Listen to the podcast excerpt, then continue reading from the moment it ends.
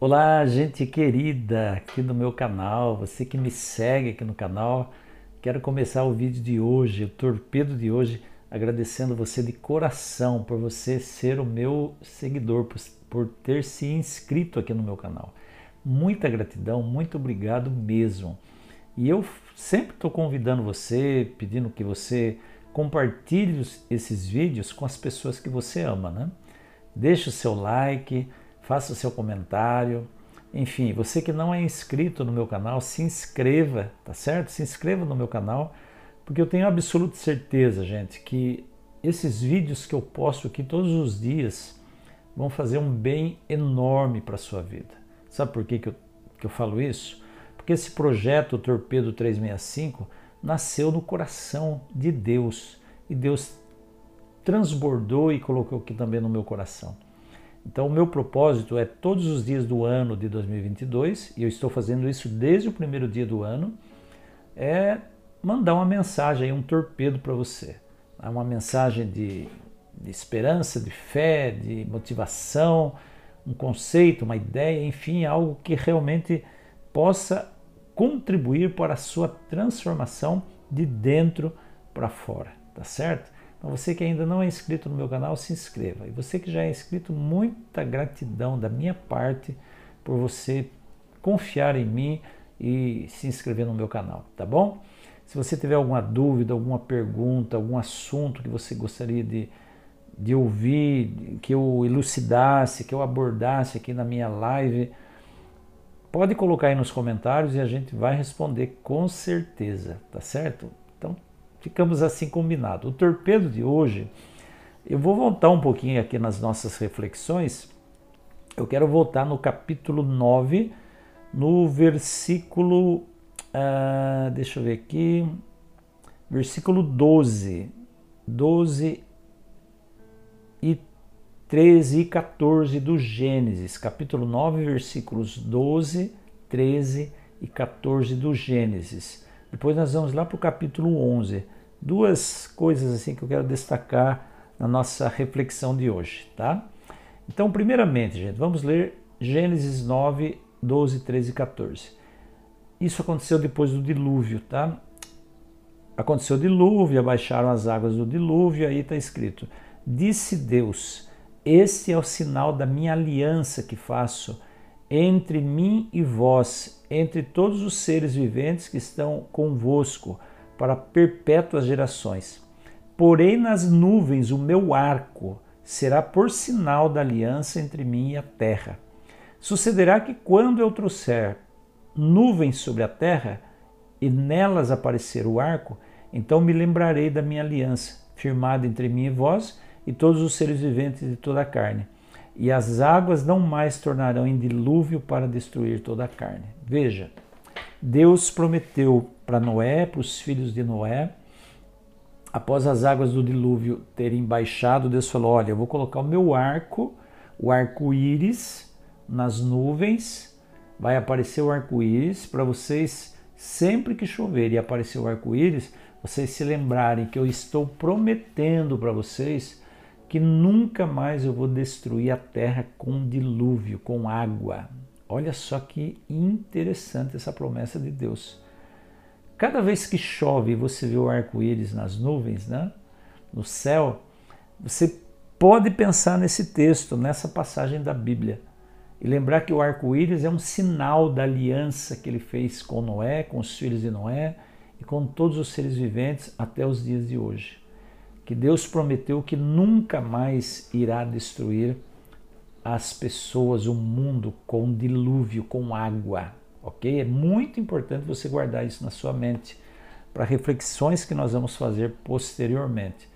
Deus nunca mais vai destruir o mundo? Não. Deus nunca mais vai destruir o mundo com água. Uma coisa é uma coisa, outra coisa é outra coisa, tá certo? Agora, o outro texto que eu quero ler está em Gênesis 11. O Gênesis 11, do 1 até o 9, fala da Torre de Babel.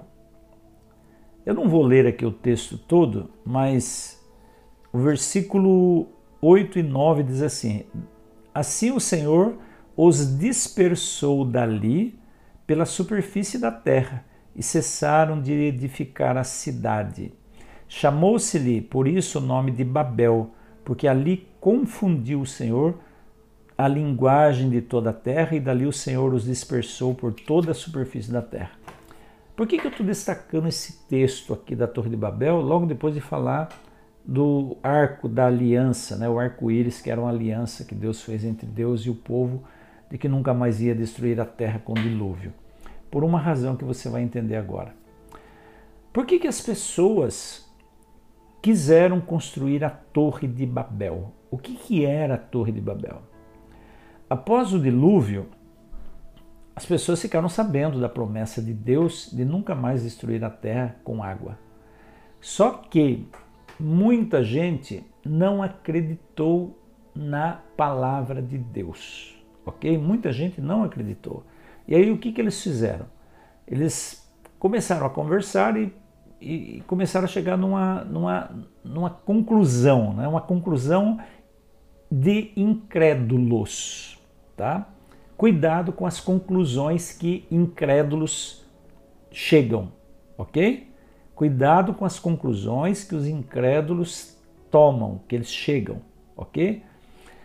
Os incrédulos da promessa de Deus chegaram à conclusão: olha, pode ser que amanhã ou depois tenha chuva de novo, sei lá, daqui um ano, dois anos, três anos, cinco anos, dez anos, não sei. Pode ser que chova de novo tão forte como choveu, que a terra seja de novo destruída. Então, para evitar isso, vamos fazer o seguinte: vamos construir uma torre, uma torre tão alta que chega até o céu, para que se chover a gente esteja salvo do dilúvio. Veja só, gente, a, a sutileza desse texto, né? a sutileza dessa decisão de construir uma torre na verdade, um engano, né? um sutil engano. O um engano colocado pelo inimigo na cabeça das pessoas. Ou seja, desviar as pessoas de confiar na promessa de Deus e confiar nos seus próprios esforços. Se Deus disse eu não vou destruir a terra mais com água, o que, que as pessoas têm que fazer? Confiar nessa promessa. Não, mas elas decidiram não confiar. Não vamos confiar na promessa de Deus, vamos confiar nos nossos próprios esforços, na nossa própria forma de resolver o problema. E vamos construir então a torre. E aí eles começaram a construir a torre. A ideia era construir uma torre tão alta, tão alta, que chegasse até os céus e que não houvesse água suficiente para chegar até o topo dessa torre e as pessoas pudessem ser salvas de um possível dilúvio que poderia acontecer. Estão entendendo? Onde está a incredulidade aí? E aí eu fico assim fazendo algumas perguntas, né? Eles iam construir a torre para quem se salvar? Justamente, exatamente para as pessoas que tivessem mais poder ou mais dinheiro. É? Porque você acha que numa torre ia caber toda a população da Terra caso acontecesse algum dilúvio? De forma nenhuma. Então a torre estava sendo construída por pessoas comuns, mas era para salvar pessoas que tivessem muito poder entre o povo, tá? Você já parou para pensar que os países hoje também constroem torres simbólicas, constroem torres para salvar só aqueles que têm mais dinheiro, que têm mais poder? Porque o pobre, aquele que constrói a torre, esse fica perdido pelo caminho, né? Esse não desfruta de nenhuma benesse daquilo que ele construiu. Essa é uma realidade que se repete a cada dia hoje no nosso mundo, no nosso planeta. As pessoas continuam construindo torres, analogamente falando, para que poucos desfrutem dessas torres. Vocês estão entendendo? E a outra coisa que eu chamo a atenção é por que, que Deus confundiu a língua ali das pessoas? Imagina você aquela, aquele monte de gente trabalhando, cortando pedras, colocando pedras acima de outras pedras, e de repente eles falavam uma só língua, de repente Deus veio e confundiu as línguas das pessoas. Então o cara estava lá trabalhando na torre, ei, eu preciso de um, de um martelo. De repente a língua dele não foi mais entendida. A linguagem dele não era mais compreendida. Aí que nasceu então a questão das línguas, as línguas diferentes das nações. Por que, que Deus fez isso? Porque Deus dispersou, ele queria dispersar aquela multidão e ele dispersou realmente, porque, meu, se ele quisesse destruir a terra com um dilúvio de novo, não haveria torre para impedir essa ação de Deus. Você está entendendo? Agora veja bem, como é que era o nome daquele lugar? Como é que ficou conhecido aquele lugar? Aquela torre, ela estava sendo construída na planície de Sinear. Aquela torre ficou conhecida como a Torre de Babel, porque a palavra Babel significa confusão, porque ali Deus confundiu a língua dos homens. Ok? Então a palavra Babel significa confusão. E ali onde estava sendo construída aquela torre, é que futuramente nasceu uma grande, uma poderosa cidade, uma das mais poderosas cidades do mundo antigo, Babilônia. A palavra Babilônia vem desse termo Babel e significa confusão. Tanto é que até hoje, quando a gente quer se referir à confusão, a gente fala: ah, aquele lugar tem uma verdadeira Babilônia, ou seja, está muita confusão. Ninguém se entende, tá certo? Então, onde que eu quero chegar com isso? Gente, presta atenção, presta atenção aqui no que eu vou dizer para você agora, tá? Toda vez que você quer resolver os problemas da sua vida sem confiar nas promessas de Deus, você vai entrar numa tremenda, numa baita de uma confusão. Pode escrever isso que eu estou dizendo. Toda vez que você quer tomar a tua vida nas tuas mãos para resolver os problemas do jeito que você acha que tem que resolver, pode ter certeza, você vai acabar entrando numa grande confusão para a sua vida. Sabe por quê? Porque se você está aqui hoje vendo esse vídeo, é porque você crê num Deus que resolve tudo. Então não adianta você querer resolver os problemas que você tem na sua vida de acordo com a tua pseudo-sabedoria. Você tem que deixar para aquele que realmente é sábio, para ele resolver o teu problema e mais ninguém. Você está entendendo?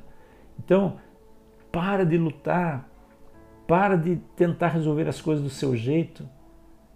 Deixa que Deus seja Deus na sua vida. Não queira ser Deus, você é homem, você é mulher, você é um ser humano. Não queira ser Deus, para de lutar com isso. Deixa que Ele resolva os seus problemas, para que a sua vida não entre nessa baita dessa confusão. Toda vez que você quer prosperar sem Deus, confusão é à vista. Toda vez que você quer resolver os seus problemas familiares sem Deus, confusão à vista. Toda vez que você quer realizar os seus sonhos sem ter Deus na direção da sua vida, confusão à vista. Porque você não vai conseguir resolver os problemas sozinho. Se ele não resolver os problemas para você, é confusão na certa. Então, o torpedo que eu quero lançar para o seu coração hoje é esse. Vou deixar que Deus resolva todos os meus problemas.